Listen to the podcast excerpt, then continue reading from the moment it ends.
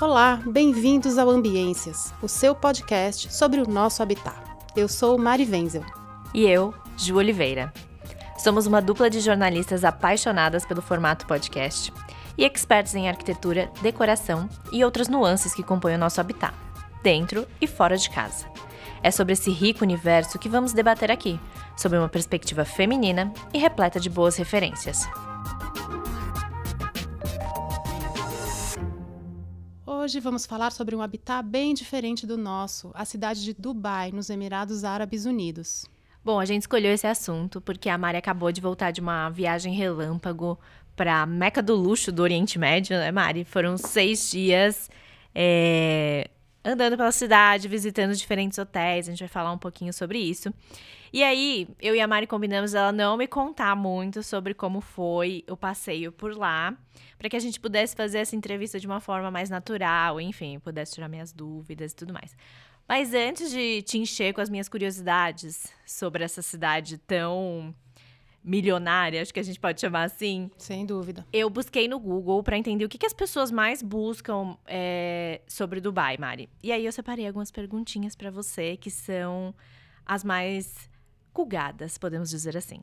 A primeira delas é: por que Dubai é tão rica? Bom, não é por causa do petróleo. Já vou adiantar. O petróleo nunca foi a maior fonte de riqueza de Dubai. É, ele chega a representar menos de 1% do PIB hoje. Né? Houve é, inicialmente uma exploração grande do petróleo, mas a partir dos anos 60, a cidade logo percebeu que não era por aí o rumo da economia, porque afinal de contas é um, um, um recurso finito e Dubai nunca ia conseguir o mesmo desempenho de Abu Dhabi, por exemplo, que é outro dos sete Emirados Árabes Unidos, que realmente Abu Dhabi concentra toda a sua economia na extração do petróleo. Dubai tomou outro caminho. Dubai prosperou com sólidos investimentos de longo prazo em infraestrutura a partir dos anos 60 e foi gradativamente se posicionando como um hub de indústrias de bens e serviços, principalmente financeiros e de TI. Nos anos 80, a cidade criou sua primeira zona franca, hoje são 30, e começou a atrair investimentos estrangeiros. E aí, é, essa toada nunca arrefeceu. É, em 2021, Dubai realizou a Expo Internacional e renovou aí uma onda de investimentos de fora. Mas acho que é legal a gente falar também que a partir dos anos 90, Dubai passou a investir fortemente no turismo. Né? E a construção do primeiro hotel sete estrelas do mundo, que é o Burj Al Arab, aquele famoso em formato de vela, né? feito no mar mesmo, feito num banco de areia artificial construído no mar.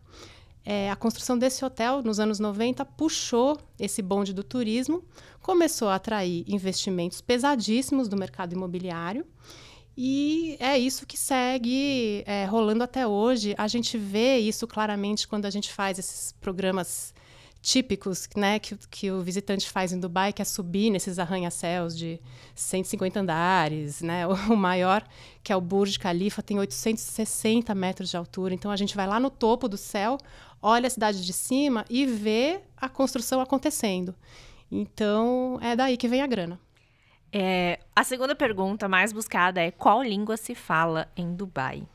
A língua oficial é o árabe, né? Mas como Dubai foi um protetorado britânico até os anos começo dos anos 70, e, e, hoje é uma cidade extremamente cosmopolita, porque 85% da população é de fora, o inglês é uma língua falada correntemente, fluentemente, normalmente nas ruas, então é bem tranquilo se virar com o inglês em Dubai. Isso aí é, merece um aleluia. com certeza. É, e a terceira e última pergunta que também que eu, que eu selecionei, das mais buscadas, é: Que horas são em Dubai agora? que horas são em Dubai agora? São sete horas à frente do nosso fuso. Então, para quem se planeja né, fazer essa viagem, é muita diferença de fuso horário. A viagem de ida é muito doida. Eu, por exemplo, embarquei numa sexta-feira de madrugada e cheguei no meu hotel sábado, tardão da noite, assim. Então você parece, você fica 24, parece que fica 24 horas em trânsito. É, são 14 horas de voo, com umas 7 horas de fuso para frente, enfim, é, é, parece que você atravessou um portal mesmo quando você chega em Dubai. É quase um dia, né? Dá 21 horas da soma, né? Exatamente. Que loucura. É, e aí tem, tem, A gente falou um pouquinho da, da viagem e. Bem pouquinho, né? Mas quando você voltou, você falou para mim que demorou um pouquinho para se ajustar, né?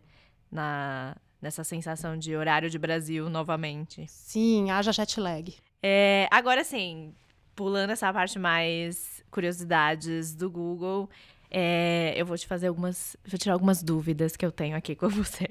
Vamos lá. É, o pouquinho que a gente falou sobre a viagem, você me falou que a ostentação, o excesso de uso de ouro foi uma coisa que te impressionou muito, assim.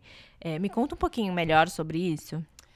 Pois é, o uso do ouro está dentro de um contexto que é uma obsessão de Dubai com os superlativos, né? O prédio mais alto do mundo está lá, né? Eu já falei do Burj Khalifa, que tem quase 830 metros de altura. A maior roda gigante do mundo está lá, 210 metros de diâmetro, capacidade para 1.400 pessoas, o que deixa a nossa roda gigante de São Paulo aqui no chinelo. o único hotel sete estrelas do mundo, que é o Burj Al Arab, né, do qual também eu já falei lá atrás. A piscina mais profunda do mundo, 60 metros de profundidade. Honestamente, não sei para que serve uma piscina tão profunda assim. É para ir de submarino. Ah, é só se for. É, a gente fica com a impressão que a cidade quer ser a primeira em tudo, qualquer que seja o assunto. Isso, na verdade, é para demonstrar poder. Né? E o uso do dourado nesse contexto, ele é uma representação visual dessa vontade. Né? Então a gente vê revestimentos dourados nas fachadas, como no prédio The Frame, nas paredes internas de hotéis e restaurantes. Às vezes o resultado é bacana, às vezes não é. Né? Às vezes eu, por exemplo, tendo a achar um pouco cafona. Metais do banheiro, então torneira, chuveiro dourado, isso a gente até já tem aqui no Brasil, mas lá, gente, é, é comum, é, é, o, é o standard, sabe? E uma curiosidade, no Dubai, no Dubai Mall, que é um shopping de, de grifes de luxo, tem uma loja que exibe um vaso sanitário. E não é que ele é dourado, gente, ele é de ouro mesmo. Ele é de ouro, é o que eu te falei, é um trono, né? Um trono, um trono de verdade. Exatamente, é o mais perfeito trono que alguém pode é, é, instalar na sua casa, vamos dizer assim. E sem falar do Gold Souk, né, que é o mercado de ouro, que também aparece como o maior do mundo. Eu acho que isso vai mudando, porque parece que o de Xangai também é, disputa aí esse primeiro lugar com o Dubai. Mas diz que tem 10 toneladas de ouro à venda nesse lugar.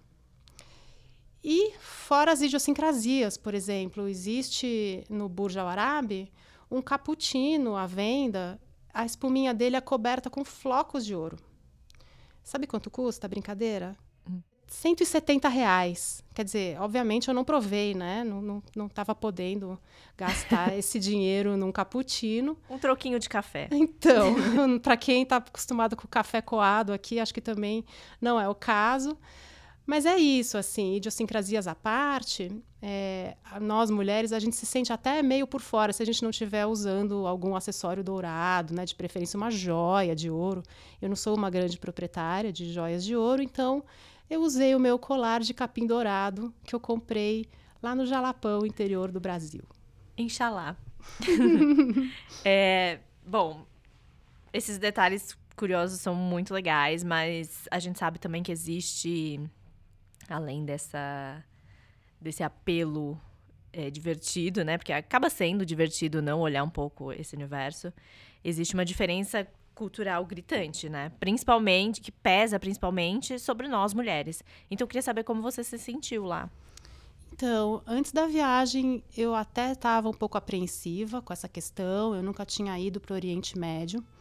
Eu achava que precisava usar roupa comprida, tampar o cabelo. Na verdade, isso é exigido em Dubai é, só quando você visita uma mesquita, né? E no dia a dia, nós turistas, nós visitantes, a gente não sente esse peso. Então é, é, bem tranquilo em relação a isso. Eu vi mulheres usando roupas, inclusive, super ousadas, estilo Rio de Janeiro, sabe? Estilo uhum. Brasil mesmo, de, como a gente conhece. É, a única, o único momento onde eu me senti mais desconfortável foi numa visita a um souk, que é um mercado, porque o meu grupo chegou muito cedo, né? A gente virou a atração do lugar, as lojas estavam abrindo, os vendedores estavam naquele afã de já conquistar ali os primeiros clientes e tal. E eu estava usando um macaquinho e, e, achei que eu deveria ter escolhido uma roupa mais comprida por algum motivo. Estava, assim, inicialmente um pouco desconfortável, mas isso logo passou. Eu entendi que o assédio não tinha a ver com a roupa, e sim com, com a vontade mesmo do pessoal ali de vender o seu produto. Então a sensação de desconforto passou rapidamente. Mas as mulheres locais, assim, a gente vê usando realmente essas, essas vestimentas tradicionais.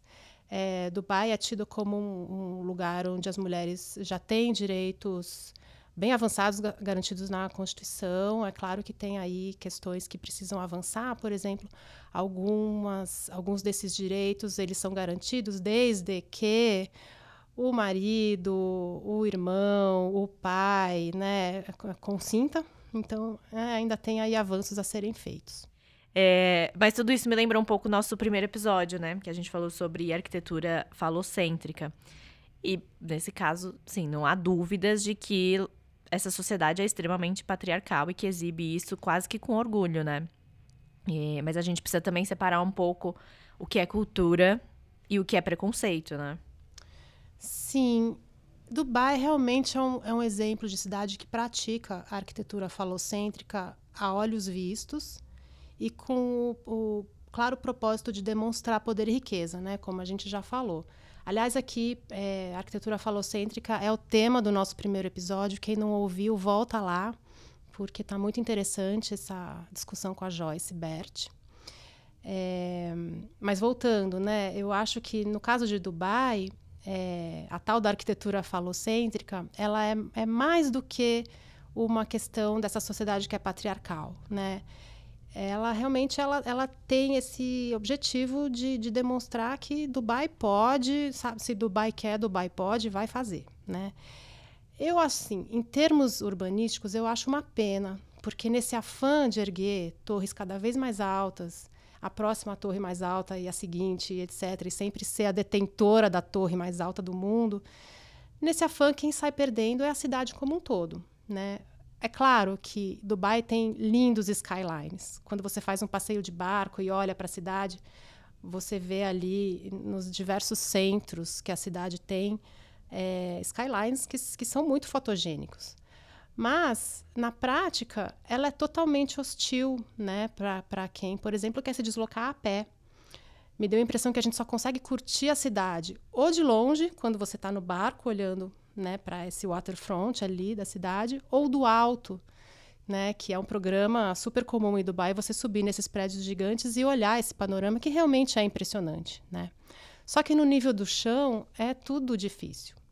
Tem muitos viadutos, né, porque é uma cidade que foi construída é, pensando no carro, porque a cidade é muito espalhada, né? É, os viadutos são belíssimos, tá? São concreto novinho, super esbelto, limpo. Embaixo, imagina que tem morador de rua. Não tem. Embaixo tem jardins, um paisagismo maravilhoso. Mas, enfim, viaduto é, é, é um, é um recurso que, que atrapalha demais a vida do pedestre, né? As avenidas, elas são largas, é, as calçadas são uniformes, mas elas são desertas. Elas são limpíssimas. Eu vi funcionário... É, limpando calçada com mop, gente. mop, sabe? Evolução. É uma loucura. É, mas as calçadas são desertas, ninguém usa calçada, assim. Eu fiquei desesperada, porque eu sou uma, uma apaixonada por caminhabilidade. É, Ju também, né, Ju? Nós somos duas mulheres que andam a pé. Sim, exploramos a cidade a passinhos. Exatamente. É claro que isso também tem a ver com o calor, né? O calor em Dubai é inclemente, não tem tanta sombra. É, mas, acima de tudo, é, isso acontece porque a cidade ela foi projetada em função dos carros, como Detroit ou Los Angeles lá atrás. Mas a diferença é que Dubai é muito recente e, e ela poderia ter aproveitado essa chance de conciliar a tão desejada verticalização, que é uh, no urbanismo bem-vinda, com um habitat mais amigável para as pessoas. E isso, infelizmente, não acontece. Uma pena, né? Também deve ser interessante passear no meio de tantos gigantes da arquitetura. Num tour, num walking tour. Sim. é, uma outra pergunta que foi muito buscada no Google, mas que eu trouxe para esse momento da entrevista aqui, é quem foi o arquiteto de Dubai e como foi feita a sua construção? Eu acho que essa pergunta se dá muito porque, assim, antes, sem pesquisar sobre os Emirados Árabes, sem mais a fundo sobre a história, me dá a sensação de que é uma cidade completamente planejada, tipo Brasília, que tem um grande nome por trás, Oscar Niemeyer. Mas não é o caso de Dubai, né?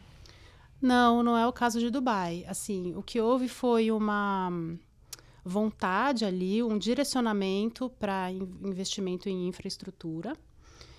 E olhando hoje ali a cidade de cima, a gente vê que a regulação urbana parece ser bastante organizada, né? Então existe ali um planejamento que é bem feito. É, mas não houve assim o arquiteto de Dubai, né? Como no caso de Brasília a gente teve o Lúcio Costa fazendo o, o planejamento urbano, o, urbano, o desenho da cidade e o, o, e o Niemeyer assinando os prédios. Em Dubai, a gente vê incorporadoras poderosíssimas atuando. E é até interessante porque a gente vê no topo dos prédios é, letreiros com, é, com, com o nome dessas incorporadoras. Prédios que já estão prontos e em funcionamento e o letreirão lá em cima. Então, são grandes outdoors dessas incorporadoras e elas delegam esses projetos a grandes escritórios internacionais de arquitetura, né? Dos nomes que a gente conhece, assim, de Star Architects, né? É, a gente tem, por exemplo, um hotel construído pela Zaha Hadid, que é o Opus Meliá, fica perto do Burj Khalifa, que é o tal do prédio mais alto do mundo. E a gente tem projetos em andamento, por exemplo, do OMA, que é o escritório do holandês Ren Koolhaas, é, e do italiano Stefano Boeri, que é o criador do Bosco Verticale de Milano, que foi um projeto que ficou muito famoso por incorporar árvores né, nos andares. Então, eu penso que em Dubai isso é uma solução super bem-vinda, né? Porque qualquer prédio que incorpore ali biofilia, vegetação, paisagismo, é, vai tornar esse habitat mais agradável, com certeza. Você contou um pouquinho sobre o desenvolvimento de Dubai, que, enfim, é associado ao petróleo, mas na verdade não é bem isso, né? Eles fizeram uma virada e apostaram muito no mercado imobiliário, enfim. É, você já explicou tudo isso, mas é, o, grande parte da economia dele vem do turismo, né? E eu queria entender como que você enxergou essa dedicação ao turismo por lá. E principalmente comparando com grandes cidades que recebem milhões de visitantes o ano inteiro, por exemplo, Miami, enfim. Qual é a diferença que existe? É assim, Dubai, ela tem investido pesadamente no turismo. Hoje o turismo corresponde mais ou menos a 11% do PIB, o, o que é bastante, né? Por exemplo, eu dei uma pesquisada no Brasil, esse número é 8%. Então, se você pega ali uma cidade com todo esse peso, comparando com o país, né? Então dá para ver ali a, a, ordem de grandeza desse, desse investimento. Dubai também é, quer deixar de ser só um hub, né? Porque o aeroporto internacional de Dubai ele virou um hub para as pessoas que querem seguir viagem lá para o Japão, para a Índia, né? Para a Ásia, os países da Ásia. Oceania. E Dubai quer, quer mais do que isso, né? Assim, com toda esse, essa demonstração de poder aí que a cidade tem tem dado nos, nas últimas décadas, ela quer se firmar como destino realmente, não só como passagem. E aí, qual que é a aposta, né? Dubai, ela é totalmente voltada para experiências de luxo. Então, é isso. Fazer é, hospedagem low budget em Dubai, eu acho que, primeiro, é, você não vai encontrar. E segundo, nem é a ideia, porque quem vai para lá está claramente buscando né, esses, essas experiências mais luxuosas. Você se hospeda num super hotel, curte as experiências que ele oferece, então é tudo sobre experiência. Né? Restaurantes estrelados no Michelin, um spa é, maravilhoso ali com milhões de serviços. Eu até dei uma olhada ali, uma massagem, um tratamento no spa de uma hora custava 800 reais, não Uau. deu para fazer, não deu para fazer. As instalações de praia, os campos de golfe, é, tem também algumas opções no deserto, tipo glamping, mas aí eu não digo nem que é luxo, é hiper luxo mesmo. Eles nem trabalham com estadias muito longas, né? São mini estadias de dois dias, por exemplo. Então, me parece que existe essa ideia de ir incrementando o portfólio de experiências, mas sempre voltadas para esse nicho super específico. Então, é isso que você vai encontrar lá. Bom, eu ia encerrar por aqui, mas na verdade você trouxe essa visão dos hotéis e tudo mais. E você foi em uma viagem a trabalho e acabou ficando em três hotéis diferentes, né? É, conta pra mim, que que, conta pra mim, conta pra gente, né? é, o que que teve de mais diferente, assim, nesses hotéis que você achou, assim, putz, nem imaginava? Então, eu fiquei em três hotéis bem diferentes mesmo. É, o primeiro deles era da cadeia W. Era um hotel todo mais voltado para um público que gosta de balada, os interiores escuros, a iluminação, assim, sempre parecia que você estava numa casa noturna um rooftop incrível, assim, é, de tirar o fôlego mesmo, de frente para a tal da maior roda gigante do mundo. Então, um lugar assim, realmente, é, que, que me parece é voltado para um público mais jovem, casais, enfim. O segundo hotel, da, que é da rede JA, que é uma rede asiática de resorts, é, era mais voltado para famílias. Então, ele ficava perto da praia, ele tinha um campo de golfe, tinha ali um mini zoológico, até bem estranho, assim, eu não gostei muito, porque tinha um abutre nesse zoológico e ele estava num viveiro super pequeno, assim, para o porte dele, assim, me deu um certo mal-estar. e, por fim, o Four Seasons, né, gente, que é ali, foi a cereja do bolo, porque o Four Seasons é uma cadeia poderosíssima, e famosa ali pelas camas, né, dos, das suítes, onde você tem a melhor experiência de sono da sua vida. Eu infelizmente não pude ter essa melhor experiência de sono porque nosso nosso programa estava muito puxado, a gente ia dormir tarde, acordava cedo, eu não consegui curtir a cama do Four Seasons, vou ter que voltar. é o turismo do sono. Sabia que já existe? Olha só. Muito interessante. Preciso de fazer um desse. Precisamos. Ah, eu só queria falar um pouquinho sobre as praias de Dubai, né? Porque o Four Seasons, por exemplo, ele tem uma, uma instalação, instalações de praia muito bacanas. Porém, a praia de Dubai não é a praia mais bonita que você já viu, tá? É uma praia muito urbana.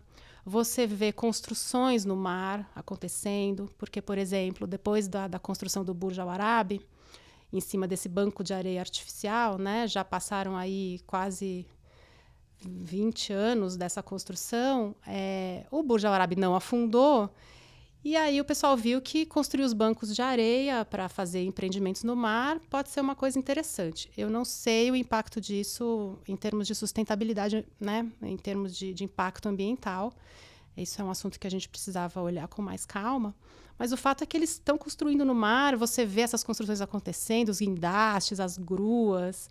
Então é uma paisagem assim extremamente industrial mesmo. Tem lugares onde você vê também as plataformas de petróleo, né? Então não é uma praia muito bonita. Né? Eu acho que para quem gosta realmente das paisagens, Dubai, nesse sentido, as paisagens naturais, Dubai não é o melhor, o melhor destino, não. Aí vai para o Rio de Janeiro, né? Acho que sim. Ou litoral norte de São Paulo, não é mesmo? Mário, vou, vou fazer mais uma brincadeirinha aqui de surpresa com você. Ai, meu assim, Deus. Coisa boba. Para quem tá querendo ir para Dubai agora, de 0 a 10, qual sua nota para a cidade? Olha, Ju, É, é que é, é difícil para mim falar sobre isso, porque eu, eu claramente não sou o público-alvo de Dubai, né? Não teria como bancar essa viagem se eu fosse, se eu quisesse ir.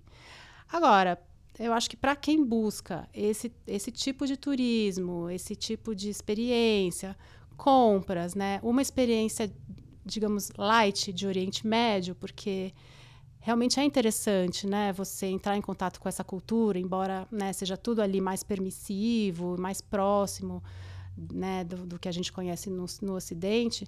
Aí eu acho que é nota 10, sabia? Porque realmente atende ali a, a um certo público que está buscando esse tipo de experiência. Então, vale a pena sim, para quem tem esse, esse ideal de férias aí no imaginário. Ó, oh, me surpreendeu. Arrumando as malas depois dessa nota. Bom, é um mundo à parte, né? E eu acho que a gente também ia precisar de mais algumas viagens para lá para dar conta de tanto assunto. Então acho que a gente pode encerrar por aqui. Maravilha. Episódio encerrado então. Muito obrigada, Mari. Eu que agradeço. O Ambiências de hoje se encerra por aqui. Obrigada por nos ouvir e siga com a gente para ficar por dentro das notícias que afetam o nosso habitat, da casa cidade, do objeto arquitetura. Nosso Instagram é o arroba Ambiências Podcast. Esse episódio teve edição de áudio de Danilo Rodrigues. Até mais!